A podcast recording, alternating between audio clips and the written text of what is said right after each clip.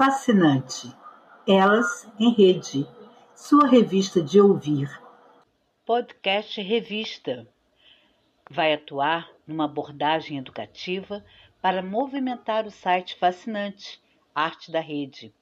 O objetivo é diminuir esse distanciamento social durante a pandemia, colaborando para que seja possível a experiência da fruição da arte e de boas histórias, com potencial em criar um elo mais afetivo com os ouvintes a partir da casa de cada um, ou onde quer que esteja.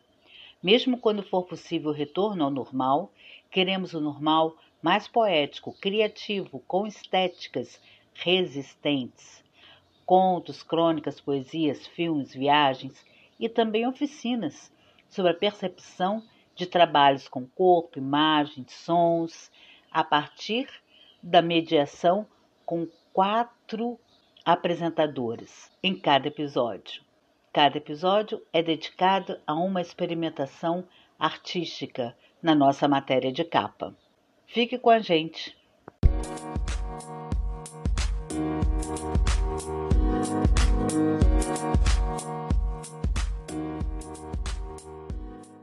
Matéria de capa: entrevista, sessões, artigos, poesia, crítica de cinema, foco na mulher, manifestos e enigmas. Vem com a gente.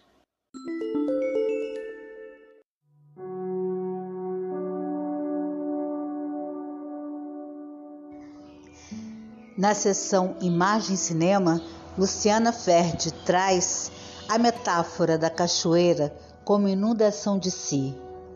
Eu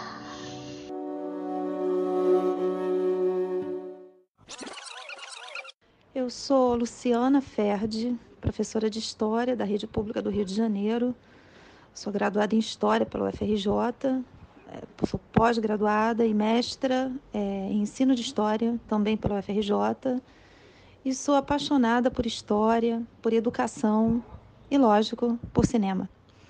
Eu sou coautora, junto com Creuza Gravina, do curta Bela, Recatada e do Lar, que recebeu o prêmio do Júri Popular de melhor curta de arquivo na Oficina Lanterna Mágica, do Arquivo Nacional daqui do Rio, em 2018 e sou autora do curta Entre a História e a Memória, que eu fiz com os meus alunos como parte da minha dissertação de mestrado, concluída também em 2018. Segundo Wim Wenders, cinema não é para entreter, é para fazer sonhar. Eu acho que essa frase resume bem o que é o cinema. Eu penso que o cinema é isso, um fluxo constante de sonhos, não importa qual é o propósito, qual seja o propósito da nossa viagem quando assistimos a um filme.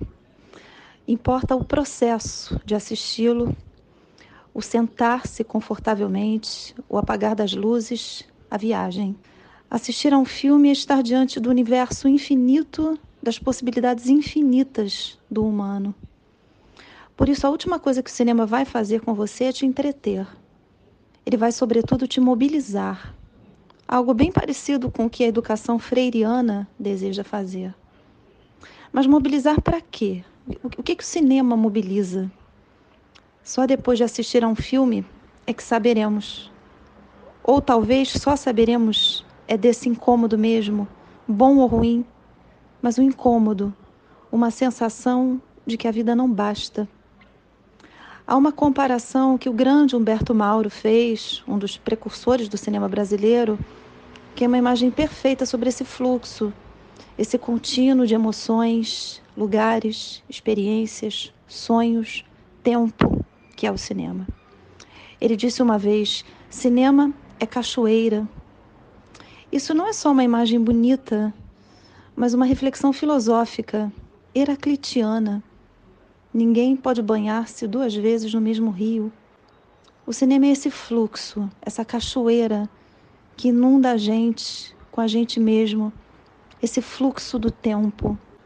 Tarkovsky dizia que as pessoas vão ao cinema para entrar em contato com o tempo, o tempo perdido, consumido ou ainda não encontrado.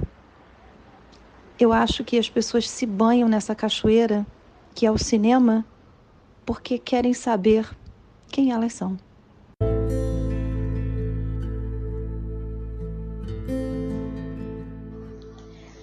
Literatura e fotografia pela América Latina nas lentes das mulheres latino-americanas.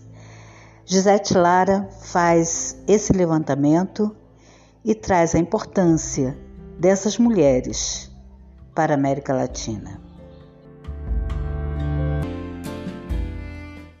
Sua obra Sociologia da Imagem mirada cheia desde a história andina, a socióloga e historiadora feminista boliviana Silvia Rivera Cusicanqui afirma que através da história oral de um povo é possível recuperar e entender o significado das criações artísticas que nascem de um determinado contexto histórico identitário.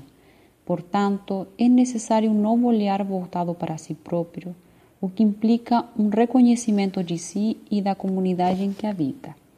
O feminismo decolonial na América Latina baseia-se precisamente no aprendizado sobre as maneiras pelas quais esses grupos de mulheres estão lutando contra esse locus fracturado pela colonização. Maria Lugones, filósofa e feminista argentina, que foi uma das precursoras do movimento decolonial ao pensar a colonialidade de gênero, ha permitido que diferentes movimentos feministas que anteriormente perteneciam a organizações ao longo da América Latina estruturaram um projeto em comum. Mas a teoria é só uma parte do movimento de transformação. É preciso ativar mecanismos no cotidiano para fazer acontecer o processo de descolonização ou americanização do continente, como propõe desde o Brasil a filósofa e antropóloga feminista Lélia Gonçalves.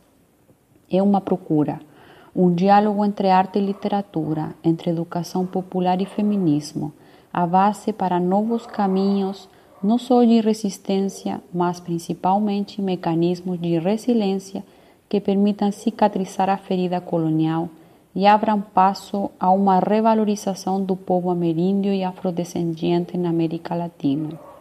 Artes que evoquem trânsitos amorosos de autoafirmação que se construam na delicadeza do presente, das mãos, do olhar, do corpo, conectando num propósito: viver bem, viver tranquilo, longe da imposição colonial artes que permitam a subversão da colonialidade de gênero, dando passo à autoafirmação das mulheres latino-americanas e, consequentemente, a recuperação de seu poder político nas comunidades.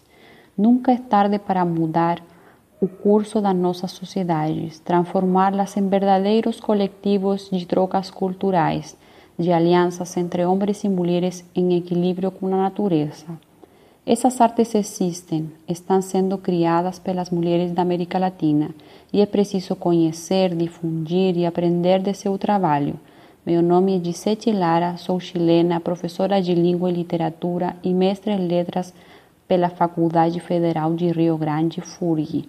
Atualmente realizo a especialização em Histórias e Culturas Africanas e Afro-Brasileiras do Instituto Federal de Rio de Janeiro, onde desenvolvo um projeto de pesquisa sobre epistemologias feministas decoloniais no Brasil. Também trabalho como professora de artes visuais num centro de estudos em Niterói. Nota da editora: Toda mulher pode ser o que ela quiser. Neste episódio, nós vamos mostrar como é a vida de professora. Sou professora há mais de 20 anos, sempre nas periferias do estado do Rio de Janeiro. E como muitas das minhas colegas, sempre inteira, dedicada, nua, exposta a todas as intempéries que nós vivemos cotidianamente nas escolas, com alegrias, tristezas, enfim. E todas essas experiências, elas se transformam em histórias que vão nos habitando e muitas vezes eu me sentia o menino do poema do Manuel de Barros, o menino que carregava água na peneira. Só que diferente dele, as minhas histórias ficavam encharcadas no meu corpo, provocavam dor. Eu me afogava nelas e adoecia. Então, numa tentativa emergente de me afastar delas, eu criei uma página no Facebook e no sacudido ônibus, no trajeto entre a escola e a casa, eu venho depositando as histórias que de alguma forma é, me mobilizaram. Criei uma alcunha chamada Velha Professora, e com essa personagem eu então vou desfiando os fios dessas experiências, como essa que ocorreu agora, nesse período de pandemia. E a história é essa. Uma pandemia paralisara o mundo e a velha professora ficara sem escola para sonhar. Antes disso, outro vírus já dificultava o destino da docente, a distopia brasileira. Um misto de incompetência, perversão e ilegalidade tomara de assalto o poder nacional, estendendo seus sórdidos tentáculos por todas as instituições. E nesse cenário de fim de mundo, a mulher tentava manter-se de pé com suas bandeiras e esperar frestas que lhe permitissem sonhar de voltar para o meio dos infantes e ser feliz. Mas o destino não a queria sorrindo naquele tempo de dor. E pela manhã fora informada que o menino de olhos tristes e riso farto, que um dia ensinara o caminho da escrita e a beleza da leitura, hoje já um rapaz cheio de vida, partira desse mundo, colocara fim à sua tenra trajetória. E ela, que não acreditava em ex-aluno e carregava todos no peito, ficara ainda mais triste.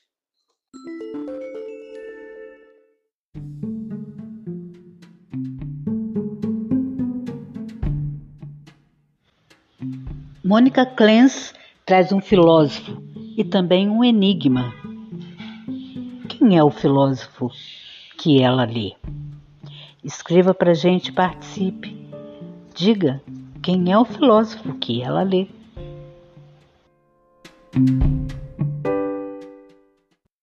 Quem alcançou em alguma medida a liberdade da razão não pode se sentir mais que um andarilho sobre a terra, e não um viajante que se dirige à meta final, pois esta não existe. Mas ele observará e terá olhos abertos para tudo quanto realmente sucede no mundo por isso, não pode atrelar o coração com muita firmeza a nada em particular. Nele deve existir algo de errante, que tem alegria na mudança e na passagem. Sem dúvida, esse homem conhecerá noites ruins, em que estará cansado e encontrará fechado o portão da cidade que deveria lhe oferecer repouso. Além disso, Talvez o deserto, como no Oriente, chegue até o portão. Animais de rapina uivem ao longe e também perto. Um vento forte se levante. Bandidos lhe roubem os animais de carga. Sentirá então cair a noite terrível, como um segundo deserto sobre o deserto, e o seu coração se cansará de andar. Quando surgir então para ele o sol matinal, ardente como uma divindade da ira, quando para ele se abrir a cidade, verá talvez nos rostos que nela vivem ainda mais deserto, sujeira, ilusão, insegurança do que no outro lado do portão. E o dia será quase pior do que a noite. Isso bem pode acontecer ao andarilho mas depois virão, como recompensa, as venturosas manhãs de outras paragens e outros dias. Quando já no alvorecer verá na neblina dos montes os bandos de musas passarem dançando ao seu lado. Quando mais tarde, no equilíbrio de sua alma matutina, inquieto passeio entre as árvores, das copas e das folhagens lhe cairão somente coisas boas e claras presentes daqueles espíritos livres que estão em casa na montanha, na floresta, na solidão, que, como ele, em sua maneira ora feliz, ora meditativa, são andarilhos e filósofos. Nascidos dos mistérios da alvorada, eles ponderam como é possível que o dia, entre o décimo segundo toque do sino, tenha um semblante assim puro, assim tão luminoso, tão sereno, transfigurado. Eles buscam a filosofia da manhã. Poema em retratos. Angeli Rose pinta com tintas. Um belo retrato. Olá, boa tarde. Eu sou Angeli Rose. carioca, geminiana, PhD em educação, doutora em letras, professora há mais de 25 anos de literatura brasileira, pesquisadora, autora de biografia não autorizada de uma mulher pancada, um infanto juvenil, e também de dois e-books acadêmicos pela editora Atena, além de artigos, contos e poesias e avaliações de periódicos e antologias nacionais e internacionais. Sou membro de diversas academias de letras, artes e ciências. Coordeno o coletivo Mulheres Artistas, que também idealizei. Apresento para vocês hoje Canção do Presente a memória de Marielle Franco. Quando foi que os homens acreditaram poder abusar de suas mulheres? Quem tramou empobrecer a contação de histórias e de vidas? Foi ele? Ela? Todos nós consentimos, sem meter tantas colheres, omitindo palavras e feridas. Quando foi que alguém lhe disse que era atrevida ou não podia? Algum ser de fraca fabulação e rala fantasia? Ou diversa sandice? Quando quis falar e não conseguiu, deixou a ausência doída seguir, com alguma faca ou tiro que lhe atingiu. Agora corre um manto de sangue por ruelas e vilas, cidades e avenidas. Buscam cidadãs e sentinelas da paz, que, assustadas por guerras indevidas, enfrentam duras criaturas com madrigais. Assim como as perguntas se sucedem, nossas sobrevidas se apoiam e alcançam numa corrente imaginária e infinita, certas de que virão a paz, o amor maior entre os seres e a delicada beleza da mão estendida. Marielle, presente.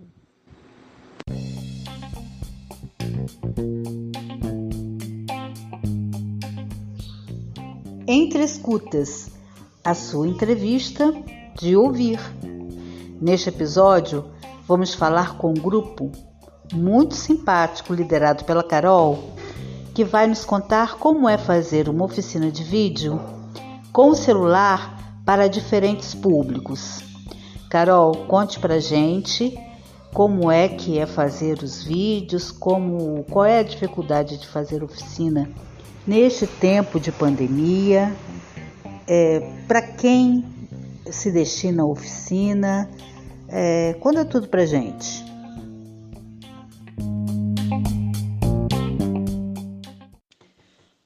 Aqui é a Cora do projeto Videomobile é, o projeto surgiu em 2017, é, porque a gente dava muitas oficinas de audiovisual para jovens, é, produção de curta-metragem, e a gente tentava imitar um set de cinema, né? Mas aí a gente viu que os jovens estavam fazendo muitos vídeos com o celular, então a gente fez uma adaptação, é, um novo projeto, é, resumindo as, as questões do, do cinema, né? O que seria um roteiro, é, direção de fotografia, edição, enfim, é, e a, adaptando para câmeras de celular. É, o projeto tem o foco principal nos jovens, que era o público-alvo que a gente já trabalhava antes em outros projetos, mas sim qualquer pessoa pode aprender a linguagem, né? É, cada vez mais as crianças estão é, aprendendo e nós adultos também inclusive idosos, então qualquer pessoa pode aprender sim. Mas a intenção também não é ficar na parte técnica, né? A gente entender, é, fazer essa troca de experiências com a linguagem audiovisual e como ela pode ser utilizada no cotidiano pelas pessoas comuns, é, com, usando né, as câmeras que os celulares têm. É, é algo que se amplia e não que restringe.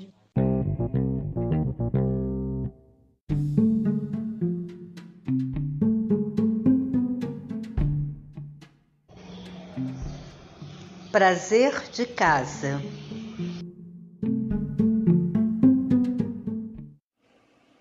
E então, guarde essa receita de bolo para a gente fazer da próxima vez. Enquanto isso, vamos fazendo já a oficina. Desta vez, de vídeo pelo celular.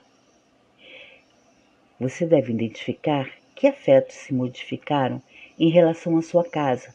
A partir dessa sensação, escolha um ambiente ou um objeto para fazer duas fotos, uma com a lente zoom do celular e uma segunda foto com o deslocamento do corpo se distanciando.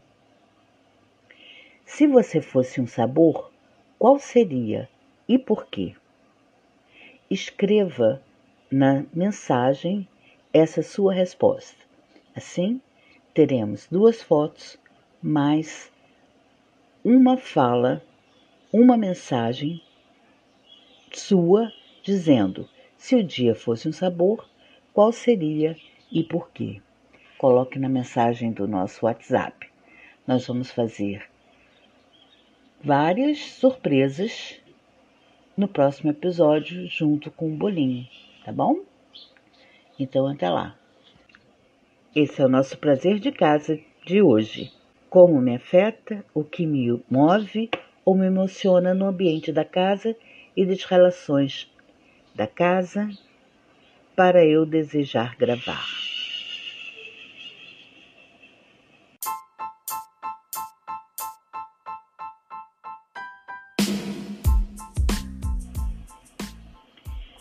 fascinante. Elas em Rede, a sua revista de arte de ouvir, termina aqui. No próximo episódio tem mais. Nossa capa foi Gisele Lara, com artista, professora e fotógrafa Lentes, sobre os fotógrafos latino-americanos. Entrevista com o grupo Vida Mobile. Na sessão Enigma, Mônica Clens lê um trecho de Um Filósofo. Escreva dizendo qual é o filósofo. E você fica com a nossa campanha de Liberte o Futuro, a campanha desse episódio. E até o próximo.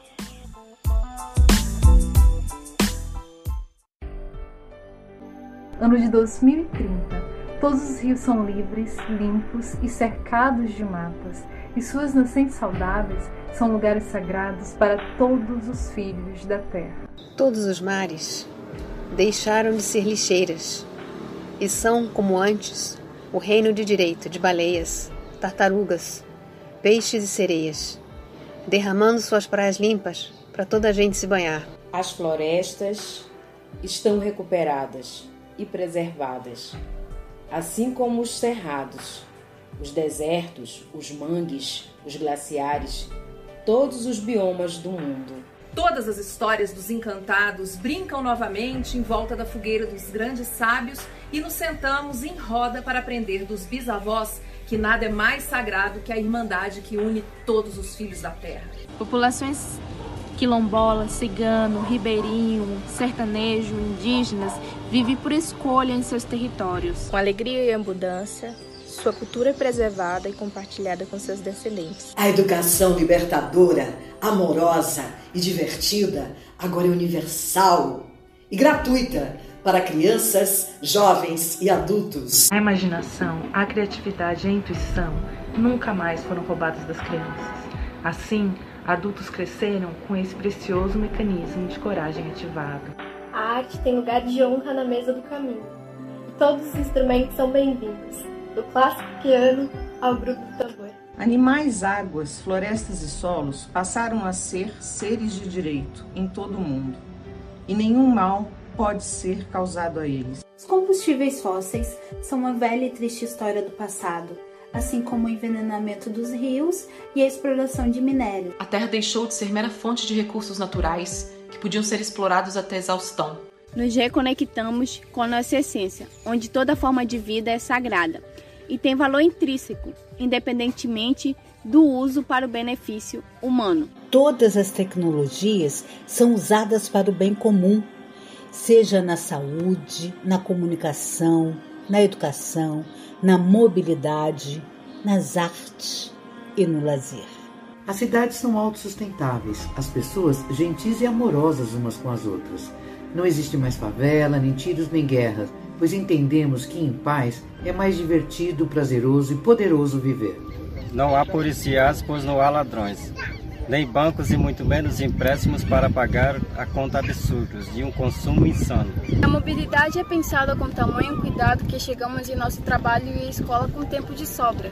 Para andar entre os jardins de árvores frutíferas da nossa cidade. Comemos a fruta da estação onde vivemos. Bebemos das águas puras das fontes de água límpida.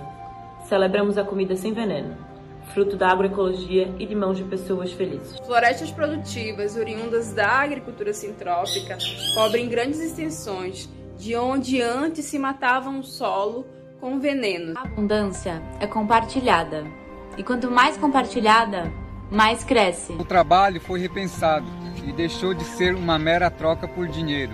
Não somos mais escravos do tempo do ter.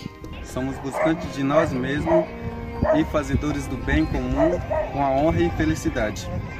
Os shoppings, antes templos do consumismo, deram lugar para as praças sombreadas por grandes árvores, onde a economia circular, amorosa e criativa é a grande estrela. O mundo é verde, mas também é rosa, azul, amarelo, preto, branco, vermelho, prateado, brilhante. Pois o mundo é livre, igualzinho ao sonho que nos trouxe aqui. Paz Já libertado. Liberte o futuro. Liberte o futuro. Liberte o futuro!